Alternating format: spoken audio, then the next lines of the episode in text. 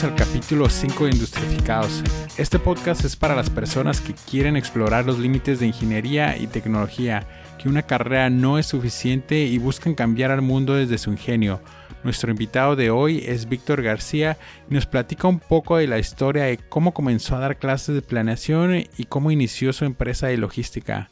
Y sin más que decir, los dejo con el show. Tú eres originario de, aquí de Tijuana. Así es, eh, yo nací en la ciudad de Tijuana, Baja California, aquí en, nuestra ciudad, en el año de 1976.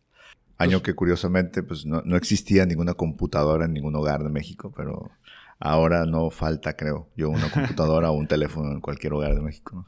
¿Tus padres son originarios de, aquí, de, la ciudad o son de...? Como la mayoría de las personas que, viven aquí en, en, Baja California, inclusive, no, no, no son eh, originarios de Baja California. Mi papá era originario de Zacatecas. Eh, él fue bracero, precisamente. ¿Qué, es un bracero, perdón? En bracero son las personas que contrató Estados Unidos en los años 30 y 40 para llevarlos a, Estados Unidos a trabajar en el campo. Y el gobierno mexicano pagaba dinero al gobierno, perdón, el gobierno norteamericano le pagaba dinero al gobierno mexicano. Y además les hacía un pago a los, a los empleados. Era como una eh, migración legal. Ah, ok. Algo que podría funcionar. Entonces les daban green card y les daban este no en esa época nos daban un green card. Según me explicó mi padre era que tú te ibas a Estados Unidos a trabajar y en el tiempo de junio julio agosto que era cuando era la cosecha pues es cuando estaban ellos trabajando más duro y había una época en la que podías regresar a México y estar acá en México y, y podías regresar sin ningún documento por el simple hecho de ser un bracero mucha gente se quedó en Estados Unidos en esa época para eh, vivir en Estados Unidos. Mi padre no padre decidió vivir acá en México y se quedó aquí en México y posteriormente conoció a mi mamá. Mi mamá es de Sinaloa. Oh. Y este, conocieron aquí. Mi papá trabajaba... Si eres de Tijuana, tú, tú eres de Tijuana. Sí, sí, sí. Bueno, pues mi papá era el que cortaba los boletos en el multicinemas de Plaza Río uh, durante como veintitantos años. Este, y pues yo me pegaba con mi papá. Este, en las vacaciones me iba todos los días a trabajar, entrecomillado, al cine. Y fue donde nació mi amor por el cine. Este, y y era una experiencia muy bonita porque me iba ahí a donde proyectaban las películas, este, me iba a la dulcería, me iba a donde hacían las palomitas, todo eso. Entonces fue una experiencia muy, muy agradable. Mi mamá también trabajó en los cines, mi mamá trabajó en un cine, un cine que se llamaba Cine Roble, aquí en Tijuana. Ese sí, no lo conocí. Estaba el Cine Roble, Cine Bujasán, Cine Reforma, este, Cinema 70, todos esos cines de la época de los años 80. Este, mi mamá trabajó en, en distintos cines y pues fue ahí donde se conocieron precisamente y gracias a eso este, nací yo y otros tres hermanos. Oh, ¿Y estudiaste? Estuve estudiando en escuelas públicas, es primaria, secundaria. Estuve en el kinder, el kinder Disneylandia, ahí en, este, en la zona de la mesa. Yo, yo viví toda mi ah, etapa eh, de niño y de joven en la zona de la mesa, por la panadería La Mejor, por esa zona. Entonces, eh, pues esa zona la conozco muy, muy bien y eh, estuve en escuela pública, en la primaria, en la secundaria, en la prepa, en la universidad, estuve en la UABC, estudié negocios internacionales en la UABC. soy la, marrón. Correcto, soy la tercera generación, que de hecho cuando salí de la, de la, preparatoria no era un buen estudiante, solo puede corroborar mi mamá y, mis amigos todavía.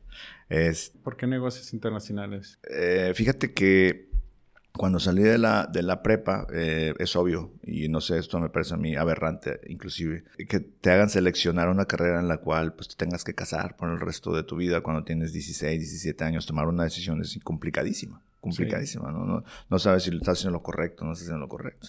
Entonces, eh, en esa época, pues hacías la elección que mejor se veía, la tendencia que veías allá afuera y lo que tus padres aprobaban prácticamente. Habrá estos este, extremos en los que hay gente que hace precisamente otra cosa que lo que acabo de mencionar, pero la gran mayoría creo que hacemos lo que acabo de decir. Y en esa época la carrera de negocios internacionales era de nueva creación. Entonces, ah, mi primera opción no fue negocios internacionales. Mi primera opción fue administración de empresas en el TEC y me rechazaron. Eh, regresé a la UABC y hice el examen para administración de empresas, me rechazaron. Regresé al TEC, me rechazaron de nuevo.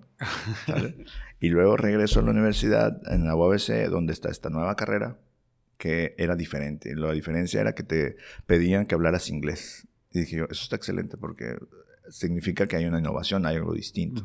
Y yo sé hablar inglés, he visto el canal 6 toda mi vida y el canal 15, con eso me eduqué. Tengo amigos que están en Estados Unidos, salimos a veces este, de fiesta con personas que no hablan español y vaya, pues eso me llevó a mí a decidirme. Eh, me atrajo el plan de estudio, aunque en realidad no sabía que era macroeconomía. Y eh, me encantó. Cuando entré a la universidad, después del primer semestre, eh, el primer semestre estuve trabajando en un restaurante de mesero y luego trabajé en aeropuerto, en las madrugadas, entraba a las 10.30 de la noche. ¿Qué hacías en el aeropuerto? Trabajaba en Aeroméxico este, y me encargaba yo de la documentación de vuelos, eh, recibir vuelos, llevar a la gente al área de, este, de abordaje. Un poquito de logística, ¿no? Y Un poquito de logística, exactamente. Eh, ya cuando estaba al final del primer semestre es cuando me integro a la industria maquiladora. Estamos hablando del año 96 aproximadamente. Y me integro a una maquiladora que ya no existe. Y mi primer empleo es comprador, que no sabía que era un comprador. ¿Qué, maquiladora era?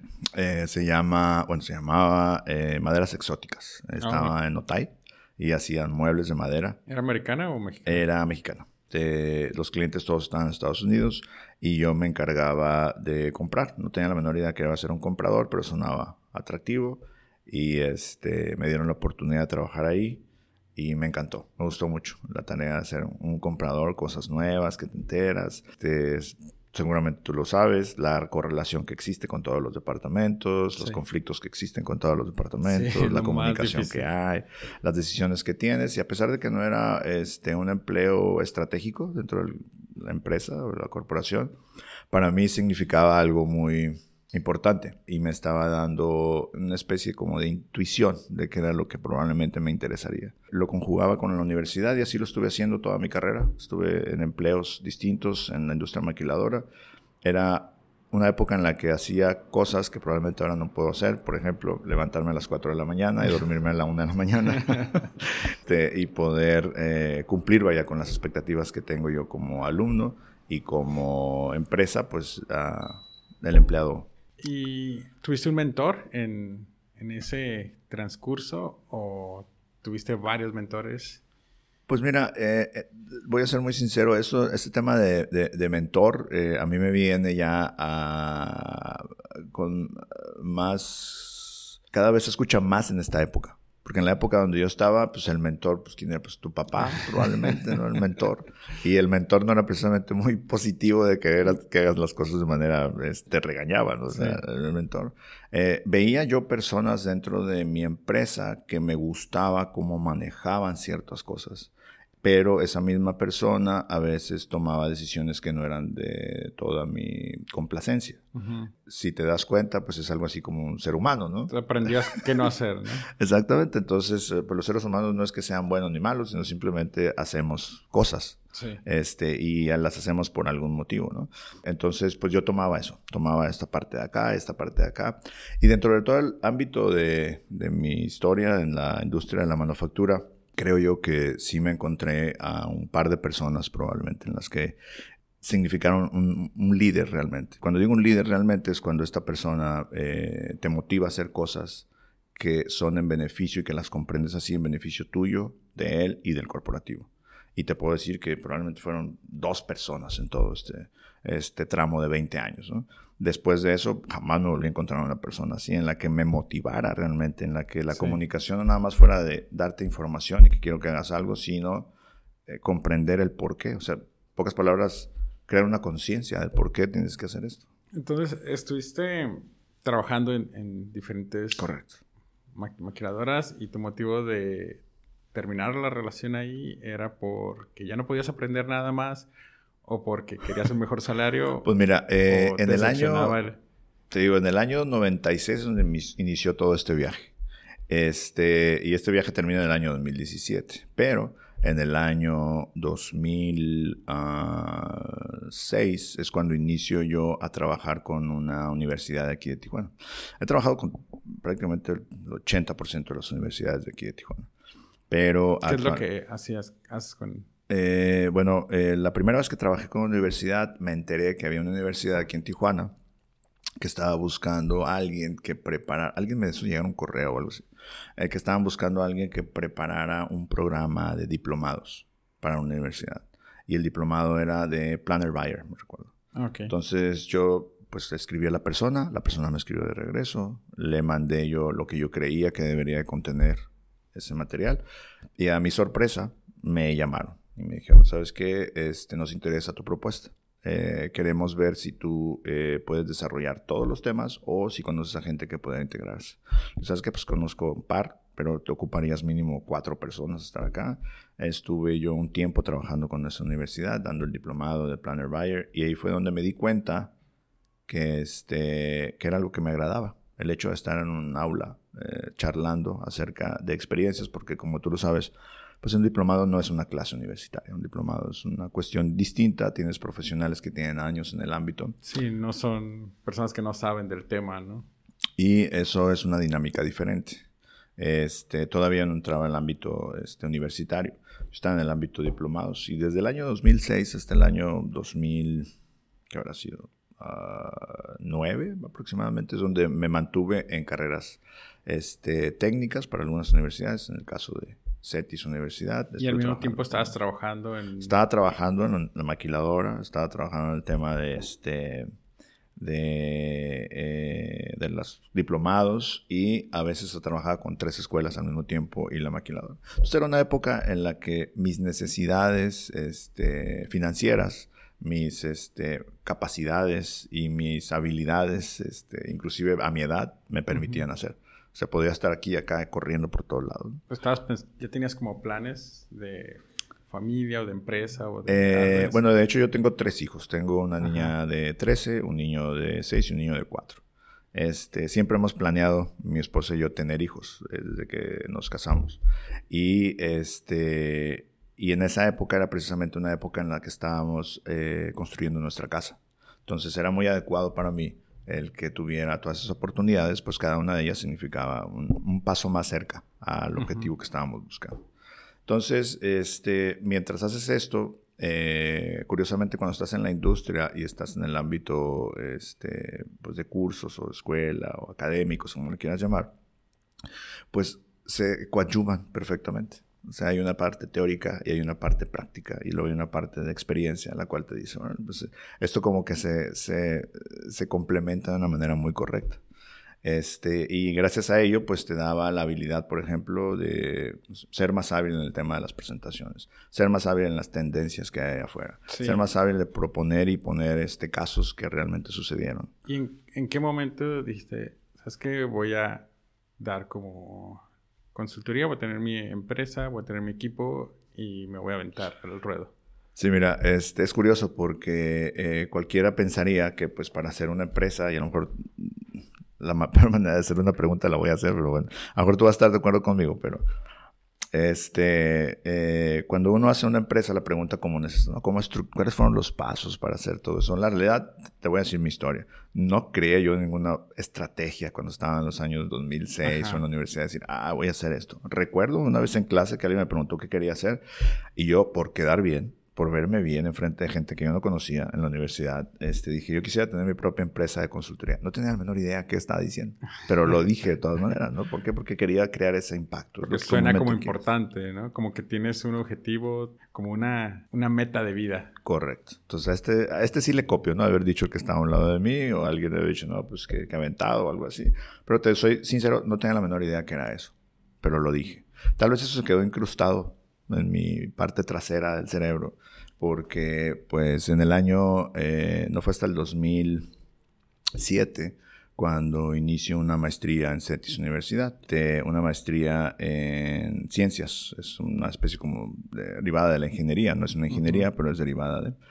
Y es una de las cosas más locas que he hecho en mi vida, este, después de tener hijos, porque, este, porque... Porque tener eh, una maestría y hijos al mismo tiempo es... Es divertido, digámoslo así. Eh, entonces, eh, en esa época, pues tengo un choque yo, porque todo el tema ha estado relacionado al ámbito administrativo, no al ámbito ingenieril.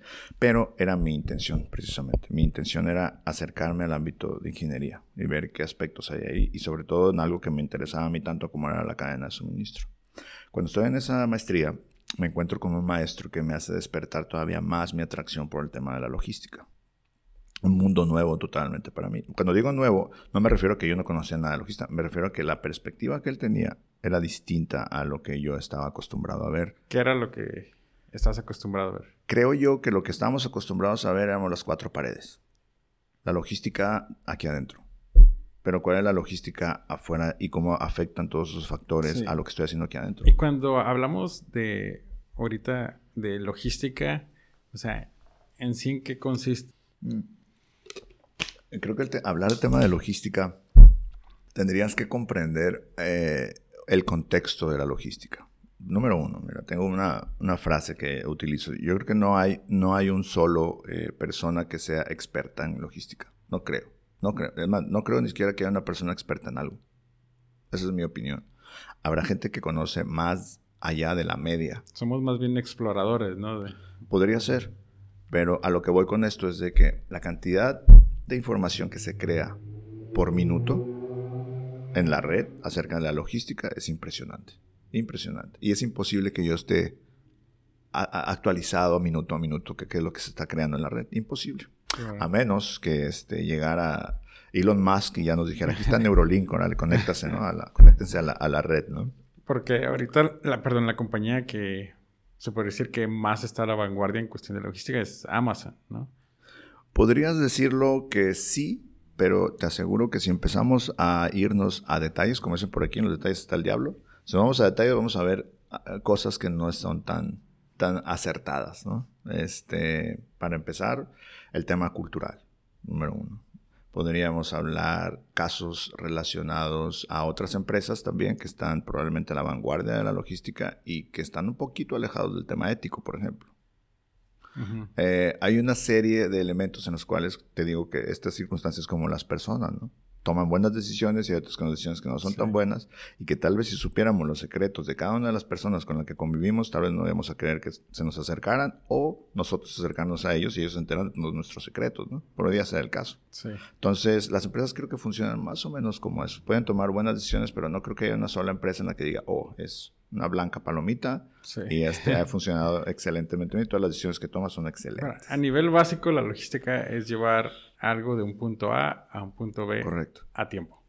Correcto. Te, ahora pues tienes un tweet a las 2 de la mañana, que te puede interferir para mover esa mercancía, como por ejemplo sucede con Estados Unidos. Tienes una guerra este, fiscal entre ellos dos que te va a limitar. Tienes una circunstancia de inseguridad en el país que te puede limitar. Tienes una limitante de capacidades profesionales acerca de las personas que están acá. Tienes una limitante de tecnología. Entonces tienes una serie de circunstancias en las cuales tienes que estar volteando a ver a 360 grados y para arriba también. y el primer punto que yo debería de tomar en consideración sería pues un tema tan complejo como el mercado. La generación que está comprando las mercancías. Entonces, perdón, te voy regresando un poquito. Entonces, a pesar de todos estos problemas, ¿por qué decides hacer una compañía de logística? Pues soy muy terco. porque me gustan las cosas difíciles. No, el, motivo porque, mira, eh, si volteáramos a ver todas las industrias, las industrias todas tendrían una circunstancia en la cual tú dices, oye, pues está, eh, eh, hay circunstancias adversas y circunstancias positivas, ¿no?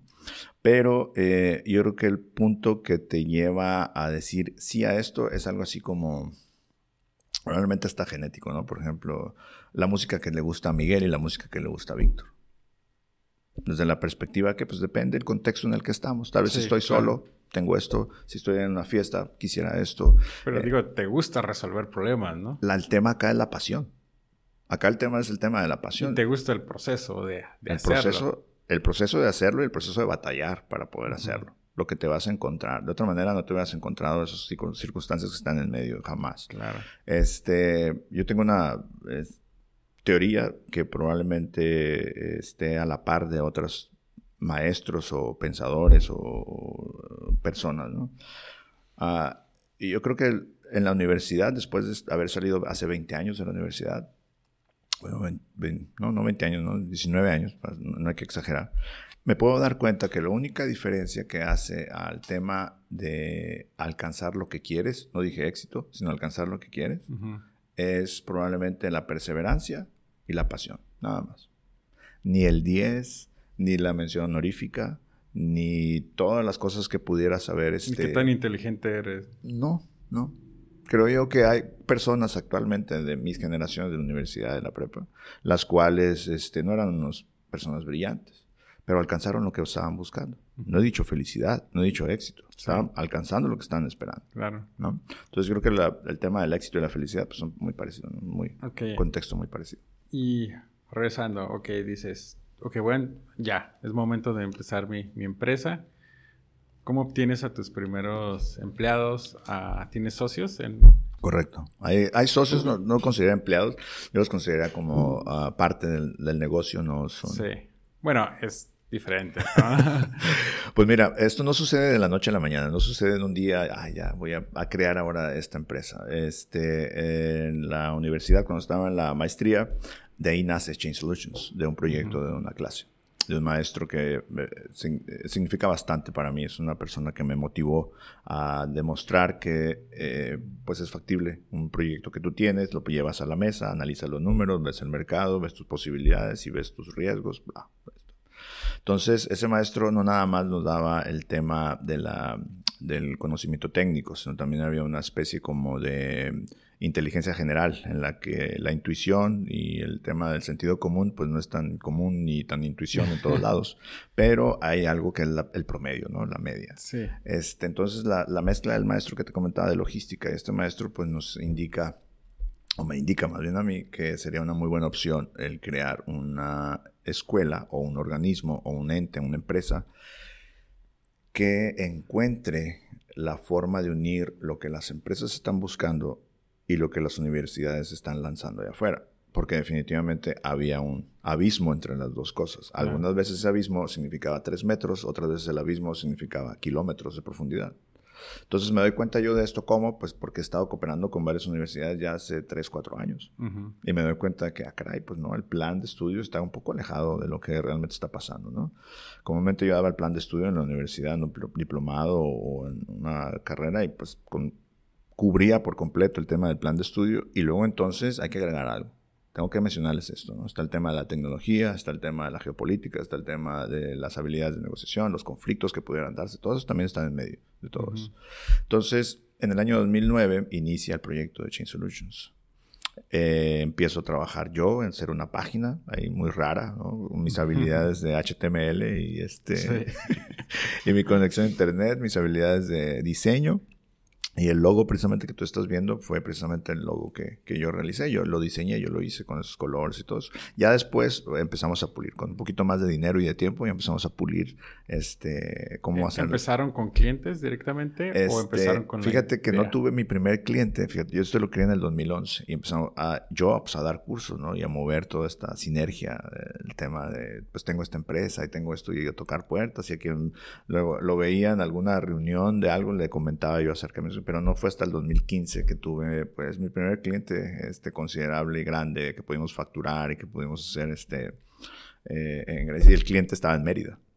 Fuimos a, a Mérida, estuvimos allá un par de, de, de veces. De hecho, todavía, eh, hasta la fecha, todavía siguen- seguimos en contacto. ¿Y qué es lo que, lo que Ellos estaban buscando este, hacer una implementación de conteos cíclicos en sus almacenes, pero una vez que hicimos ese análisis nos dimos cuenta que no era nada más am- conteos Pues- cíclicos. Había, ¿Ellos les encargaron resolver un problema o ellos creían que, el hacer los conteos cíclicos era la Ellos solución? tenían un problema.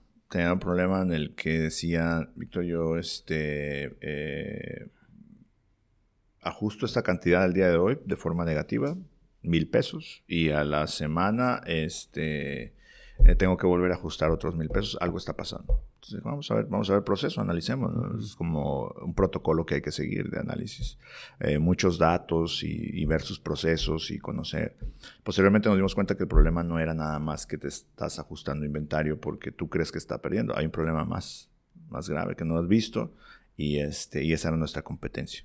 Le ofrecimos nosotros hacer la implementación, la capacitación del personal y la, y la implementación. Y ¿Ellos eso ya funcionó. contaban con un ERP o...?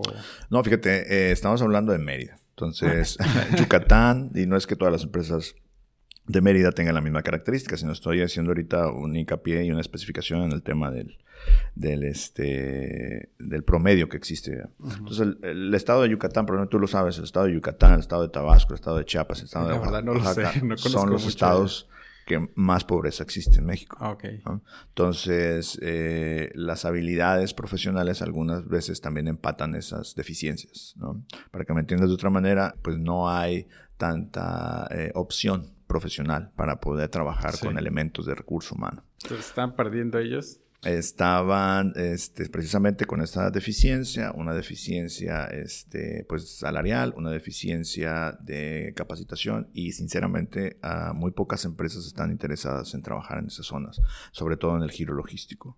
¿Por qué? Porque lo que representa más dinero es Nuevo León, es Chihuahua, es Ciudad de México. Estado de México, eso sí representa más.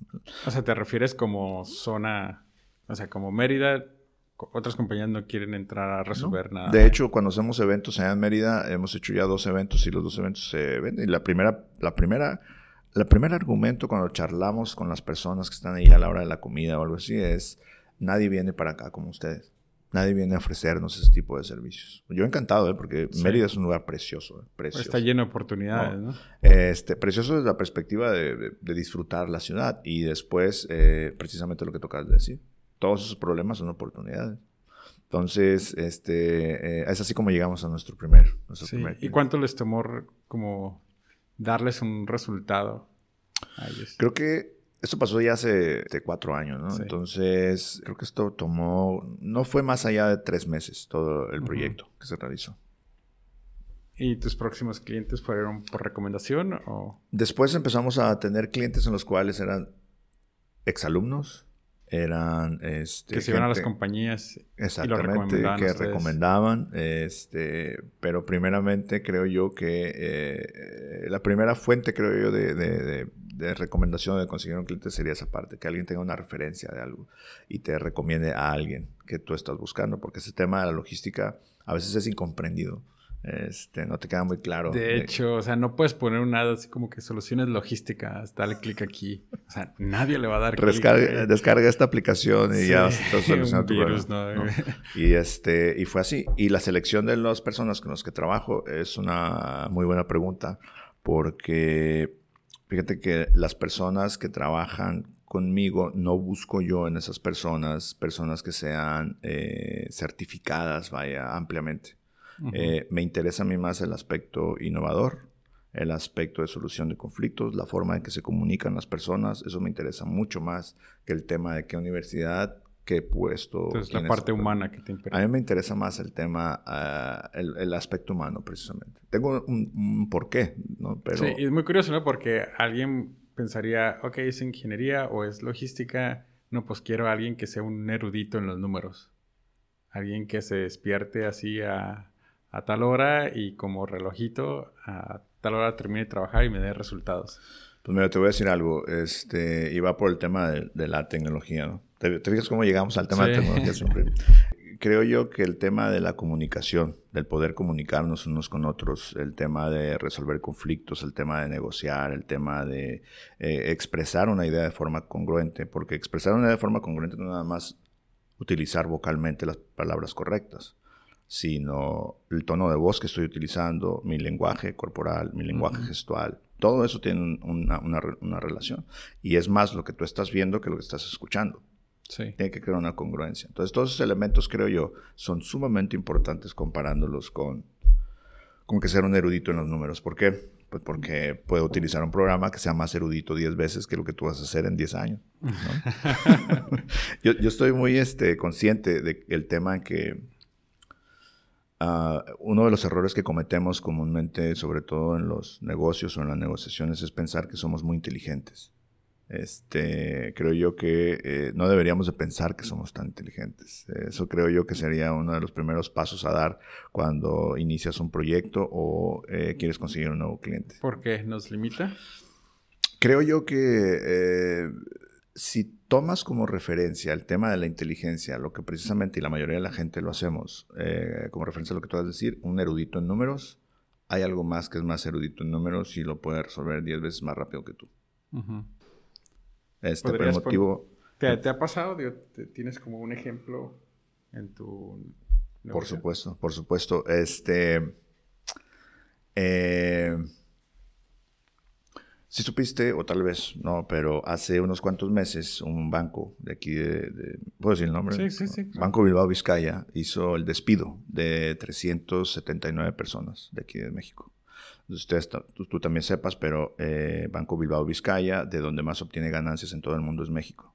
Entonces, ¿qué te dice esto de que reduzca la cantidad de recurso humano en un lugar donde estás sacando mucho dinero? No tiene sentido alguno. Lo que querías hacer es incrementar para poder sacar más dinero. Eh, Pero tienes el tema de las aplicaciones. La gente no va al banco. La gente hace transferencias desde el teléfono. ¿no? Y ese motivo es el que llevó a Banco Bilbao Vizcaya a decir, no ocupamos gente. Ya sabemos alguien que puede hacer algo mucho más rápido. Ahora, no estoy diciendo con esto de que eh, las personas no son necesarias, no estoy diciendo eso.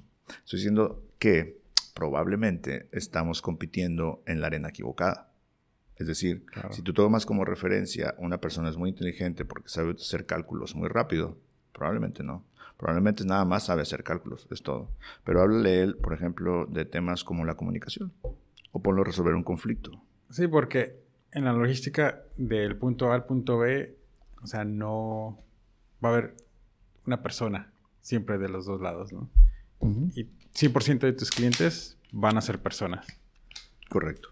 Y a veces tu cliente, por ejemplo, si yo soy empleado o tal vez no trato directamente con la otra empresa, o sea, mi cliente sería mi compañero de trabajo y es al que le tengo que servir. Es correcto. Y tienes que resolver conflictos. Algo que seguro en una relación interpersonal es esa. Va a haber conflictos. Si no es profunda, no va a haber conflictos. Pero si es profunda... no importa que también se lleven, va a haber conflictos. Es, es parte regular. ¿no? Es como la relación interpersonal con nuestras parejas. Lo único que te puedo asegurar es que va a haber conflictos. Seguro. Pero si ves el conflicto de una manera negativa, pues ya estás perdiendo la mitad del juego. ¿eh? El conflicto es una parte positiva. Te lleva a acercarte más y a comprender a la persona. Eso te lleva. Pero si no tienes esa habilidad, ¿cómo la integras? ¿Lo vas a llevar a la universidad para que la integre? ¿Y cómo se lo transmites eso, por ejemplo, a una empresa que vas a prospectar? No es necesario transmitirlo es necesario que eh, te hagas escuchar y hacerles entender de que comprendiste lo que necesitan y hacerles entender que tú tienes este, lo necesario para poderlo resolver. lo que me refiero con esto es que la persona que, eh, con la que vas a negociar no necesariamente tiene que ser un erudito, como tú dices en tema de comunicación, pero tú sí. Tú tienes que tener ese enganche con la persona. Te voy a decir un claro ejemplo. Muchas personas que les gusta el tema eh, o son muy eh, inclinados a la circunstancia de familiar, personal. La primera pregunta que haces es cómo estás, cómo está tu familia, lo escuchas realmente, pones una atención y luego ya entonces el tema de los negocios.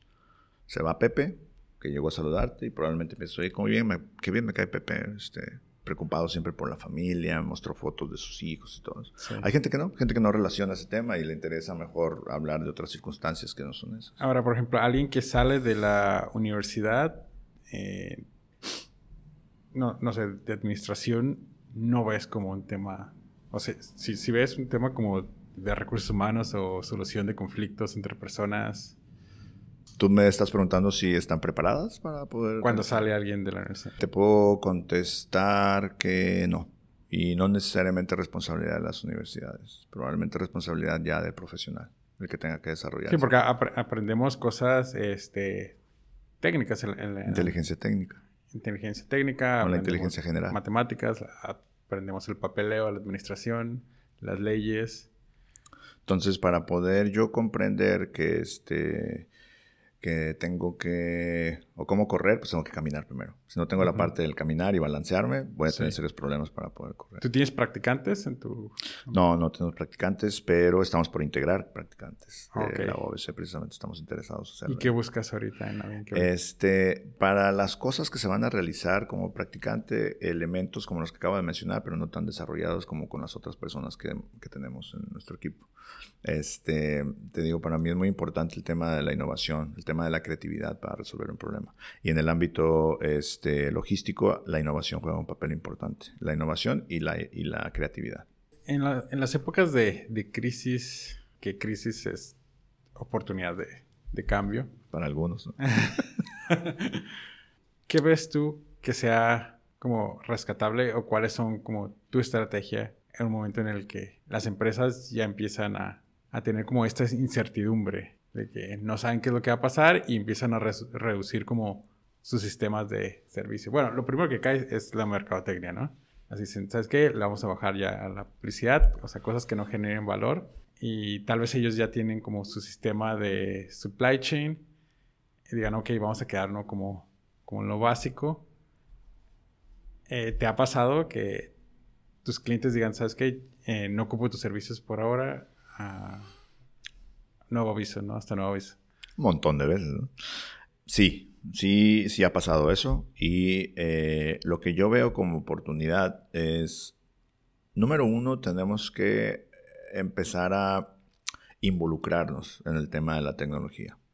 ¿Qué empresa o qué industria no va a ser tocada por la tecnología? Ninguna. Todas van a ser tocadas por la tecnología. La educación, los podcasts, este, la mercadotecnia, perdón, la manufactura, todo va a ser tocado por, por la tecnología. Todo, absolutamente todo. ¿Ustedes manejan como Machine Learning o alguna inteligencia artificial? Estamos interesados en el tema de inteligencia artificial y Machine Learning para el desarrollo de más herramientas y actualmente utilizamos una herramienta que está por salir al mercado, se llama Automa y lo que hace es que digitaliza y automatiza todos los procesos administrativos. Es decir, todo lo que tú haces como captura o extracción de datos, información, tienes un análisis o manipulación de información y luego la mandas por correo, haces una presentación o así nosotros estamos para ayudarte a que eso se automatice y te olvides de las tareas repetitivas que tienes en tu empresa y te concentres en lo que realmente agrega valor, que sería, por ejemplo, vender, negociar, resolver conflictos, algo que la máquina no haría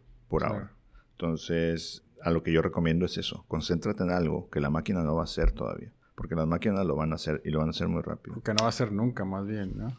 Pues mira, hay una universidad, está en... Um, en la zona de San Francisco, en la bahía. Y eh, uno de los creadores de esa universidad es Vivek Wadhwa. Es una persona que... ¿Qué universidad? La Universidad de la Innovación se llama.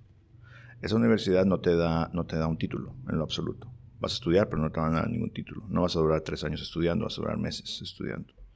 Pero lo que te trata de transferir como conocimiento y como alerta es los cambios que estamos viviendo, para que te eh, prepares a esos cambios.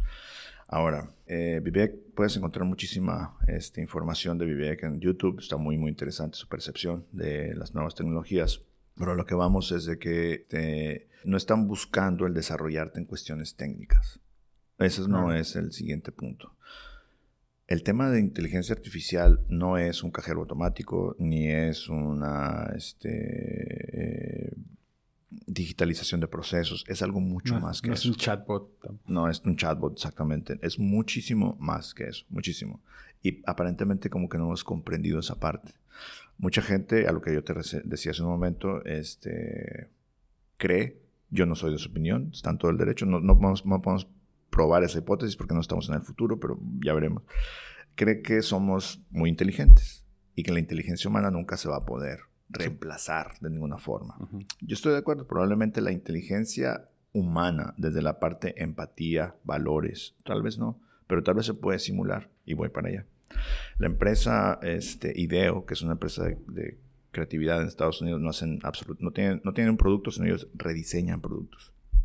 Creo un, un programa con inteligencia artificial para que el, tú integraras la información que tú tienes, tu edad, dónde vives, qué estudias, intereses, gustos musicales, artísticas, habilidades que tengas, este, haces un resumen de un ensayo y luego posteriormente das una solución a un problema y todo eso. Es una serie intensa de, identificarte quién eres. Posteriormente te dice con una variación, de una certeza variable, te puede decir a ti este, qué es lo que vas a estar haciendo dentro de 20 o 15 o 10 años y también te va a decir lo que vas a escoger, que probablemente son dos cosas diferentes. Entonces, dependiendo de tu perfil, te puede decir con una este, veracidad este, en porcentaje, no es completa, te dice precisamente qué es lo que pudiera pasar. Entonces, todos esos elementos que toma, pues ya los está tomando desde una perspectiva casi humana, porque la decisión al final es de Miguel, no es de la máquina.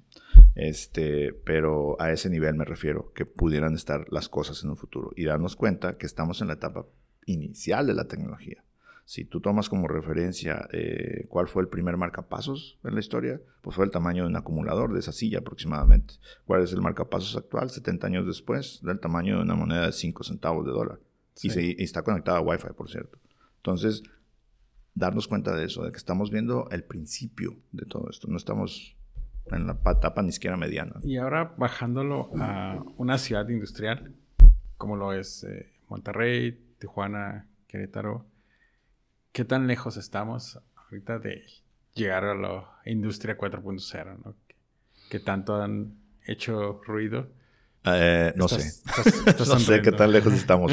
Pero todo va a depender este, de una cuestión complicada. Porque hay una preocupación, ¿no? Ah, para mí no es como una preocupación ah, real de que las máquinas van a ser reemplazadas por, por las personas, ¿no? Yo creo que va a pasar. Las, personas van a ser reemplazadas por las máquinas, probablemente. Así. Pero este, eh, yo no digo que sean máquinas precisamente. Lo que sí veo es de que va a haber muchas cosas las cuales eh, ya no las vamos a hacer nosotros.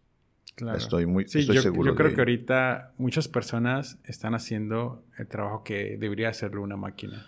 ¿Y por qué estamos ahí en primer lugar? Esa sería una buena pregunta, ¿no? Y ahí es donde entramos ya en un tema casi ético, filosófico, moral, en el que dices, este, bueno, pues es que algunos elementos que funcionan allá afuera de esta oficina funcionan mejor de una mala manera que de una buena manera y hay algunos que les conviene que eso pase así. Voy a ponerte un ejemplo. Si estás relacionado con la tecnología blockchain, ¿no? Sí. Bueno, esto es que me permite a mí hacer transacciones sin estar involucrando a un tercero. Y si te das cuenta, muchas de las tecnologías es eliminar al tercero. Lo quiero hacer más más esbelto, menos costoso, más accesible, democratizable, vaya. Claro.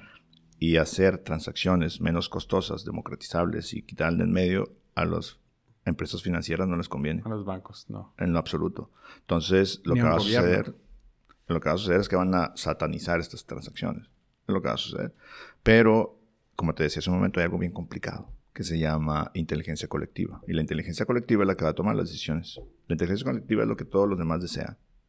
Tú puedes decir esto, pero lo que más desean es esto. Voy a poner un ejemplo, ¿no? Ahí hay una... Eh, ¿Qué edad tienes tú? 33. 33. Bueno, somos una generación cercana, ¿no? Yo tengo 43 años. Este, mi generación vivimos en una época en la que eh, la televisión era una televisión basura totalmente. Por lo menos en México. Y eh, había un porcentaje muy poco de eh, contenido que valía la pena, de calidad. Pero desafortunadamente era un formato, creo yo, equivocado para poder atraer a la gente y muy pocas personas se atraían por él. Eh, entonces nosotros pues no teníamos otra opción, más que a nuestra corta edad de 8, 7 años, 9, 12, 15, 16, 20, 30 y tantos, seguíamos viendo toda esta televisión basura. Pero resulta que llega el Internet y con esto viene YouTube. Yo me acuerdo la primera vez que escuché que YouTube se iba a convertir en la televisión del futuro. Y dije, eso jamás va a pasar. Como, ¿no? Televisión es la televisión, YouTube, por favor. Pero ahora, ¿qué observan? ¿no? Mi hijo mi hijo no ve ni televisión. Ya no ve ni Chabelo, ni puro loco. Este, entonces, eh, la cuestión es que decíamos, bueno, pues teníamos televisión basura y pues eh, actuamos de esta forma en la sociedad porque tenemos estos contenidos que nos la pasamos viendo en televisión. Bueno, pues resulta que ahora también sigue habiendo contenido basura. Sí. Y sigue con cuántos hits, miles o millones de hits de vistas en videos basura totalmente. Entonces, la inteligencia colectiva es así de complicada así de complicada, en la que va a haber mucha gente que va a seguir seleccionando. A pesar de que hay muchas opciones muy buenas, seleccionas la basura. Y eso puede pasar, sí. Por ahí se puede ir el camino, sí. ¿Cuándo va a llegar la tecnología 4.0? Pues todo depende de la inteligencia colectiva de las empresas y de las profesionales que están ahí afuera. ¿Y qué tan rápido quieren que pase? Correcto. Yo, yo, yo digo que el tema de la tecnología en las empresas va a suceder muy parecido como a lo que sucedió con Huawei, ¿no? Eh, a Huawei Estados Unidos lo estuvo forzando a que hasta memes había, ¿no? De que si tenías un Huawei, el taquero te regalaba tres tacos, ¿no? Porque ya no ibas a tener este sistema operativo y no sé qué. Estaba bien triste el tema, ¿no? Sí. Pero la realidad, ¿cuál es? La realidad no fue esa. La realidad es que ahora Huawei tiene la tecnología 5, g ¿no? No la tiene Estados Unidos, la tiene Huawei. Eh, la otra es de que el primer teléfono este, eh, que se dobla, pues es de Huawei. Y no es tan delicado como el de Samsung, ¿no? Que tronó el... De acuerdo. Entonces, eh, hay que observar esto. Hay que tener mucha, poner mucha atención en esto porque Pues porque eh, resulta que pudiéramos tener nosotros esta circunstancia en los próximos años. A lo que me refiero con esto de cuando se integra la tecnología 4.0 con nosotros, podría pasarnos eso. Podría pasarnos de que presionas tanto a esta empresa o a esta industria que lo que va a suceder en dos años lo voy a hacer ahora en meses. En lugar de sacar un sistema operativo de Huawei en cinco años, lo voy a sacar en dos meses. Y va a ser mejor que lo que tienes actualmente. Y va a ser más democratizable. Es decir, lo puedes modificar tú. No tienes que hacerlo con mi setup que yo tengo y que te estoy dando. Eso sería fantástico. Es como que nos dieran otra vez la opción en Windows de que pudiéramos nosotros este, eh, trabajar sin actualizaciones. Sería fantástico. O que tú pudieras modificar tu sistema 2. Imagínate. Eso sería eh, un sueño hecho realidad. ¿no? Sí. Y en, el área de maquila, por ejemplo, o sea, sé que las personas, sé que muy pocas personas realmente disfrutan hacer un trabajo repetitivo, ¿no? tomar una pieza, colocarla en otro y atornillarla. No creo que haya una que lo disfrute.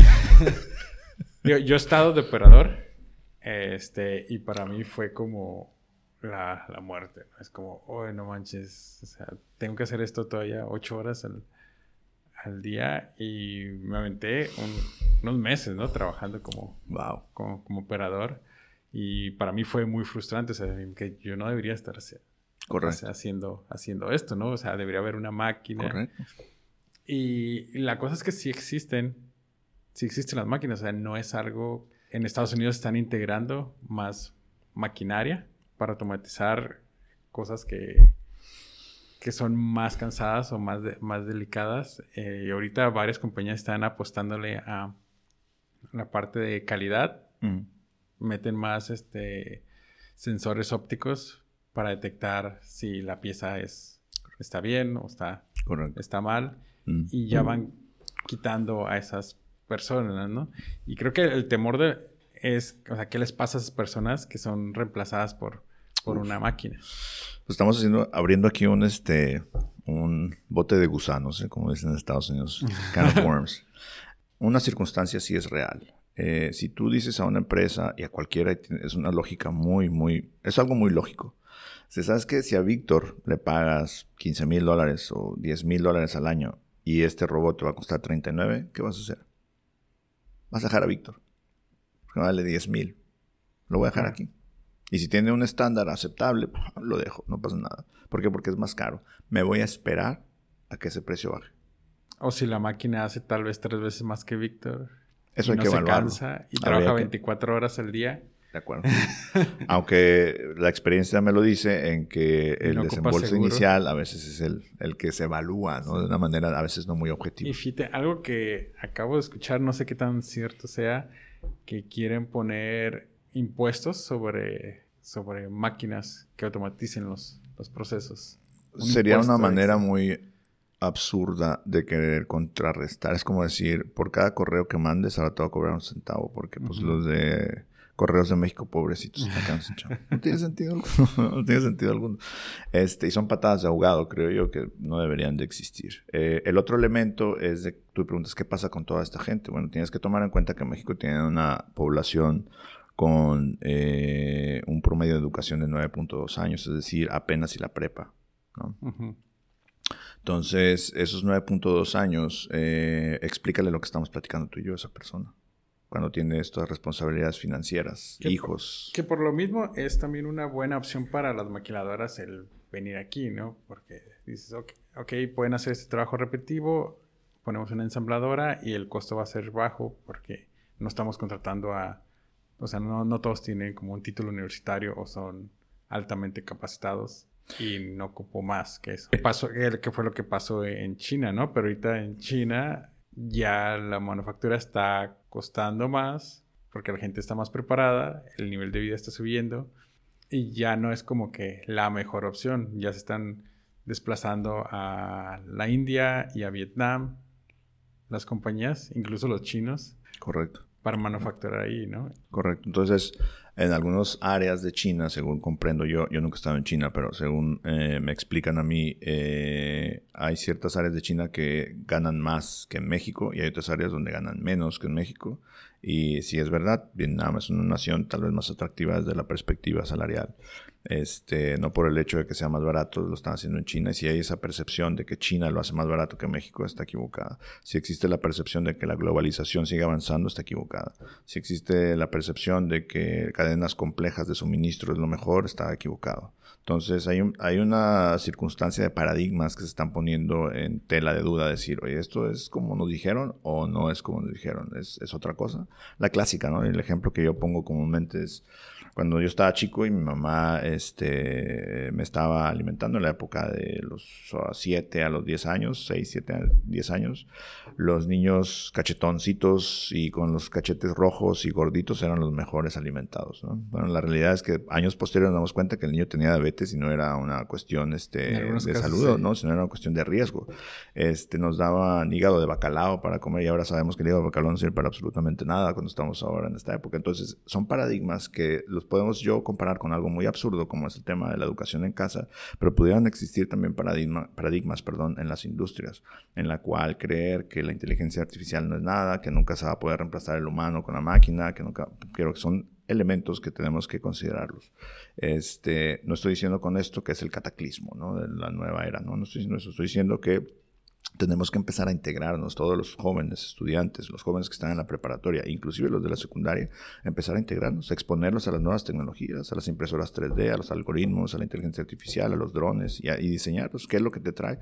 Toda esa tecnología va a estar en todas las áreas, en todas las industrias. Y después de eso, también exponerlos al tema de las patentes, al tema de la resolución de conflictos, al tema de negociar, exponlos a eso, porque ahí va a ser donde las máquinas todavía no tienen espacio por ahora.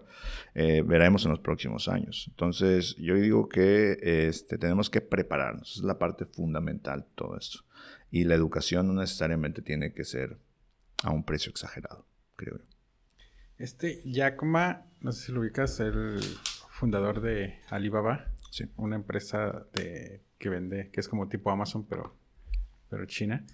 Correcto. Eh, él dice que el sistema educativo tiene que cambiar, ¿no? que tienes que enfocarte más ya a la parte humana y a la parte de las artes. Y en una conferencia, de hecho, está Elon Musk y está Jack Ma. En la cumbre de la inteligencia artificial. Ajá, y les preguntan si van a ser completamente reemplazadas las, personas, ¿no? Y Elon Musk dice que sí, dice que, que el juego Go ya fue como... Lo mínimo. Ya le ganaron. Sí. O sea, ya le ganaron al campeón mundial de, de Go. 3 a, 3 a 1, algo, algo así.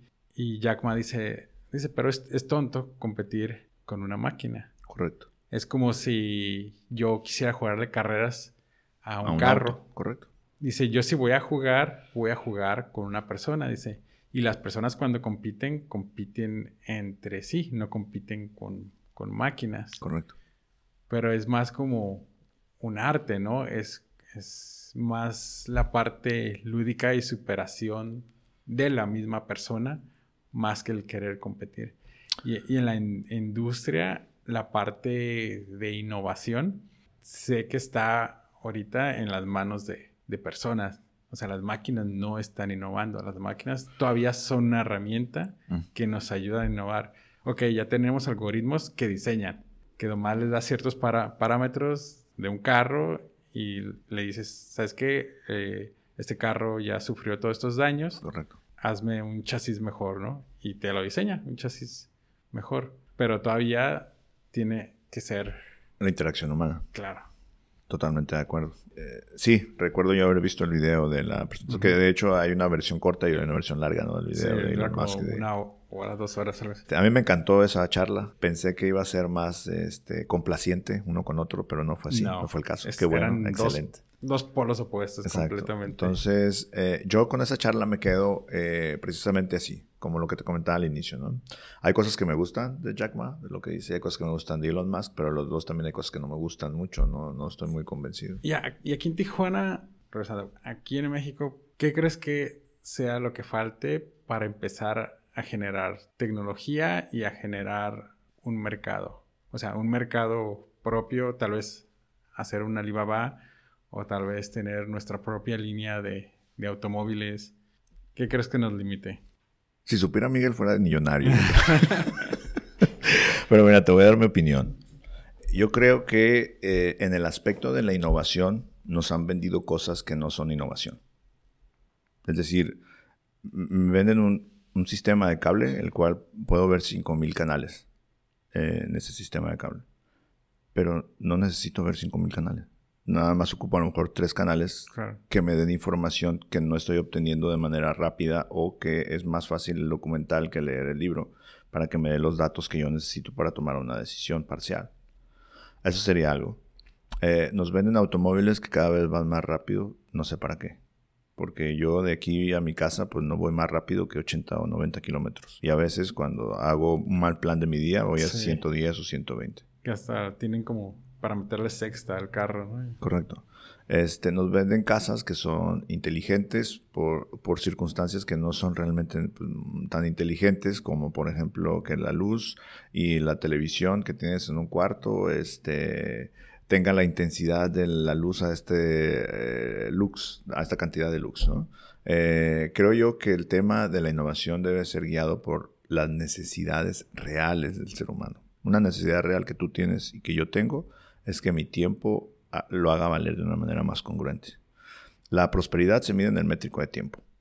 Eso nos puede decir. Y la prosperidad es, un, eh, es lo que yo puedo obtener este, en beneficio de servicios o productos en X cantidad de tiempo, con un menor esfuerzo. Eso es prosperidad. Si tú vienes aquí, trabajas 10 minutos y ganas 10 eh, mil dólares, eso es prosperidad. ¿Cuánto tiempo te tomaba antes ganar 10 mil dólares? Entonces, creo yo que los servicios que tenemos que crear o los productos que tenemos que crear va a ser en función de una legítima innovación y una legítima necesidad. Cuando digo legítima necesidad me refiero a lo siguiente. Voy a poner un ejemplo. Este, yo no sé por qué todavía aquí en Tijuana, sobre todo en Tijuana, aquí en la esquina inclusive, tenemos una casa de cambio en las cuales hay personas adentro. ¿Por qué hay mm. personas adentro? ¿Por qué no puedo yo venir y cambiar mi dinero? Un tipo ATM. ¿Por qué no puedo hacerlo? ¿Por qué? Porque tenemos que traer a esta persona y ponerle ahí adentro, pagarle X cantidad de dinero. La persona tuvo que dejar a sus hijos encargados en algún lado para poder venir a trabajar por un salario que realmente no es envidiable. Este, habrá quien dice, pues no tengo más, y es la razón. Pero creo yo que estamos perdiendo esa perspectiva de la legítima necesidad y la legítima innovación.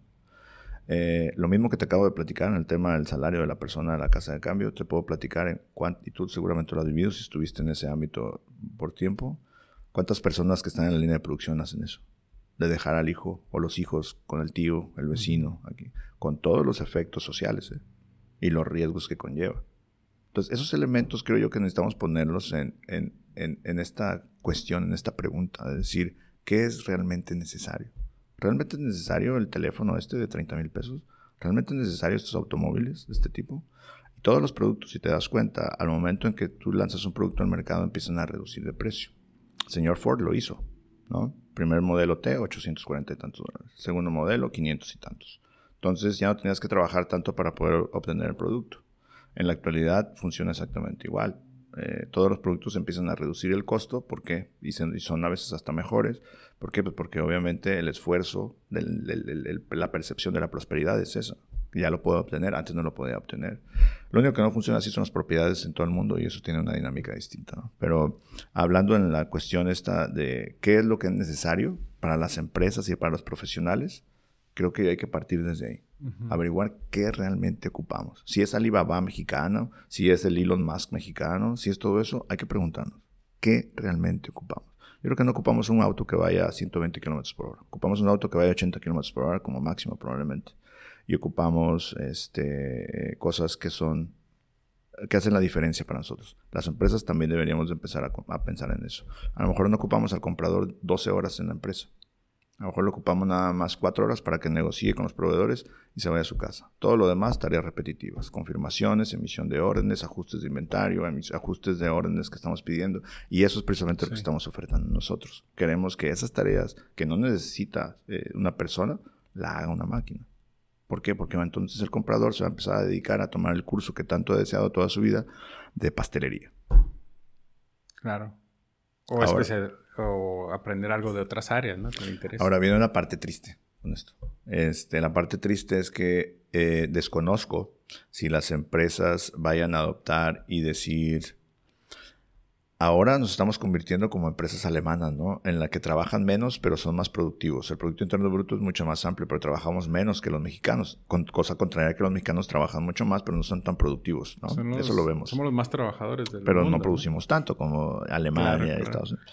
Entonces, este, pudieran decir ahora, bueno, pues ya no, ya no vas a venir a trabajar acá con nosotros, comprador, pero eh, pues el cheque también, ¿no? Este, igual, con la misma, con la misma este, eh, conducta que tu horario.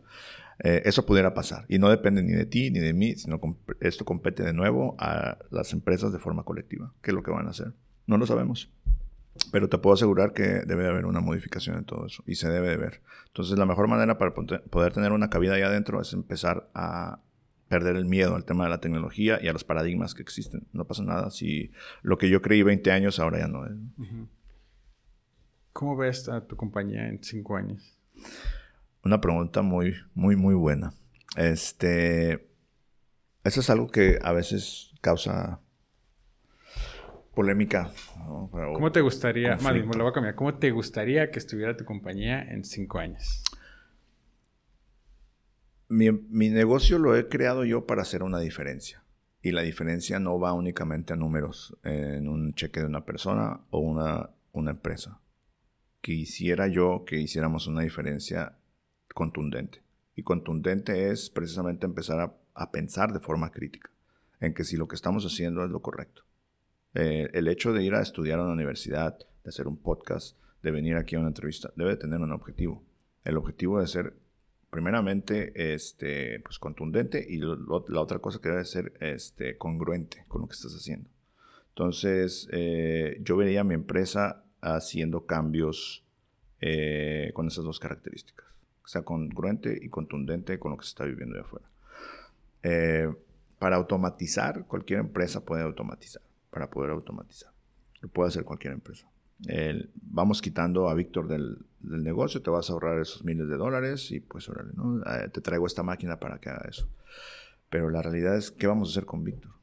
Entonces, si tú ofreces algo que es para reemplazar las tareas que está haciendo Víctor y además te voy a capacitar a Víctor para que haga otras cosas, algo más integral. Exacto. Es ahí donde creo yo, donde varios a lo mejor no van a estar tan de acuerdo en hacer eso o para qué vamos a hacer eso. Nosotros vendemos el producto y ya, ¿no? O la resistencia del trabajador de no querer hacerlo. O la resistencia del trabajo, ¿no? ¿no? Y es ahí donde te vas a dar cuenta, bueno, pues realmente era para ese tipo de trabajo, no era para el otro trabajo. Ya cuando empiezas a exigir más y se vuelven más complejas sus actividades, es cuando dices, no era la persona adecuada. Era excelente para eso. Seguramente has vivido tú o has tenido experiencia con personas que tienen una personalidad, tienen conocimientos y disponibilidad para la industria maquiladora. Excelentes. No tienen la necesidad de hacer esto. Salirte de ese mundo y decir, quiero hacer otra cosa. No existe. Para empezar, no es, no es que esté mal o esté bien. Simplemente es que son precisamente ese paquete de habilidades los tienen para esto. Hay otras personas que tienen paquetes de habilidades para otras cosas. Entonces, el beneficio creo que es para todos que esto suceda, que las personas digan, bueno, pues ahora voy a sacar y voy a exigirme en mis habilidades profesionales hacer algo congruente con mis habilidades. Genial. Víctor, este, podría platicar horas contigo sobre Elon Musk y logística y, el futuro de Tijuana. Este, te voy a hacer una serie de preguntas eh, concretas si pudieras regresar al momento en que terminaste la preparatoria, así como máquina de tiempo, ahí estás tú y tienes la edad de, la, que terminaste. ¿Qué decisiones cambiarías? Um, ¿Qué decisión cambiaría? Wow. Muy comprometedora la pregunta, porque Imagínate, digo, no, pues. Sí, de cualquier área. decirle a mi hermana que no por con, no, no, pues, imagínate, ¿no? Pero, este, lo que te puedo decir es de que si hubiera un cambio en esas decisiones, creo yo que no estuviera aquí, ni me daría cuenta de las cosas que me doy cuenta ahora, ni fuera la persona que sería la que soy ahora. Entonces, como te lo dije al inicio, creo yo que las empresas y los humanos, humanos perdón, tomamos decisiones. Esto no somos ni buenos ni malos. Hay datos extremos, ¿no? Claro. Pero la media o el promedio, pues está, está en eso. Entonces, creo yo que no cambiaría. No cambiaría nada. Nada. ¿No? Ok. Me daría consejos, pero no cambiaría nada. Sí. la mejor comida. Uf, este, el mole. ¿Mole? Mole. definitivamente. ¿Poblano? De, con este, pollo. Sí, poblano con sus tortillitas y, este, y arroz. De hecho, anoche eh, me dio mi esposa el mole. Del que se come, ¿no? No el mole. Toma. La mejor bebida. La mejor bebida, eh, pues es difícil para mí, pero te puedo decir que está entre la cerveza y el vino probablemente. Ok. Sí. la cerveza es como el promedio ahorita en este programa. Sí, sí. El mejor libro. No el mejor libro, pero el que más me gusta. Eh, Rayuela. Rayuela. de Julio Cortázar. Está en mi lista. La he leído ya cuatro veces, de todas las formas que te proponen, todos los... Este... Ah, que lo tienes que leer al revés ah. también y tienes que brincarte páginas. Ah, si te escuchan decir que lo tienes que leer al revés, alguien va a pensar que es brujería o algo así, ¿no? Eh, Pero tiene sus este, formas, ¿no? Ya lo leyeron, este, yo no lo he leído, no está, está en mi lista, pero sí tiene, he escuchado muy buenas cosas de ese libro. Sí, este, Rayuela es el que más me agrada a mí. Este, hay otro libro que hizo la gran diferencia conmigo, que es el de Galeano, eh, Eduardo Galeano, de Las Venas Abiertas de Latinoamérica. Ese libro también ha marcado cosas conmigo. Este, pues es que hay varios, hay muchos. Sí, pero son los top dos, ¿no? Ok, el mejor momento. El mejor momento al ver nacer a mis hijos. Si pudieras mandar un mensaje de WhatsApp a todo el mundo en sus idiomas, ¿qué diría? Um, que busquemos ser más... Que busquemos la empatía dentro de nosotros. Eso sería. Excelente.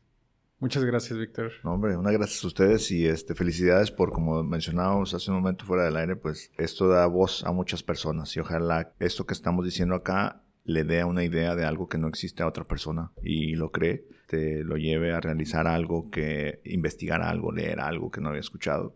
Y ese yo creo que si hace eso una persona, yo creo que es suficiente, ¿no? Para poder ser. Te felicito, muchísimas gracias por la invitación, a ti y a tu ¿no? y a todo, el, equipo acá por, por hacer lograr y que se logre todo esto.